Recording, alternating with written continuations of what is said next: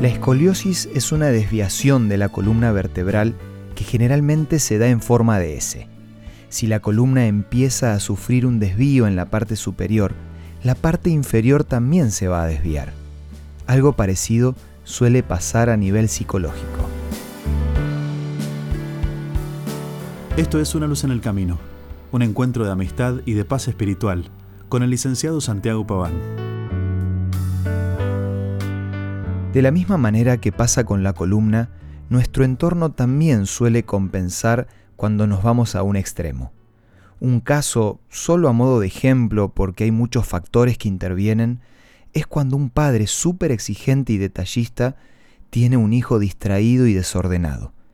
Esto se puede dar en cualquier ámbito, incluso en lo laboral, pensando en un jefe para con sus empleados. En este caso, muchas veces pasa porque el hijo expresa lo que el padre no expresa. Es como si le enviara este mensaje.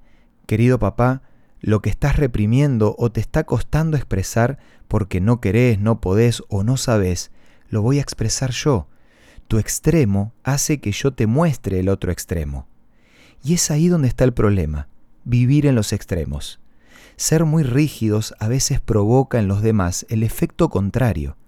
Y no me estoy refiriendo a principios que son necesarios mantener para lograr una buena disciplina, sino a entender que la vida es un contraste entre razón y emoción, trabajo y descanso, entre valor y miedo, alegría y tristeza, paz y enojo, y cuando podamos expresar ambos, vamos a vivir en equilibrio. Ya que estamos, me gustaría mencionarte cuatro áreas en las que tenemos que buscar el balance perfecto. En primer lugar, en lo emocional. Tenemos que aprender a expresar todas las emociones y no estancarnos en ninguna. Si expresamos una sola emoción, es muy probable que nos enfermemos. En cambio, vamos a disfrutar de buena salud mental si logramos expresarlas todas en equilibrio. En segundo lugar, en los logros. Lo que no logramos, tenemos que saldarlo psicológicamente con lo que sí logramos. Tal vez no lograste A, B ni C, pero sí lograste F, G y H. Entonces lo que no lograste queda simbólicamente saldado. En cuarto lugar, entre exigencias y descansos.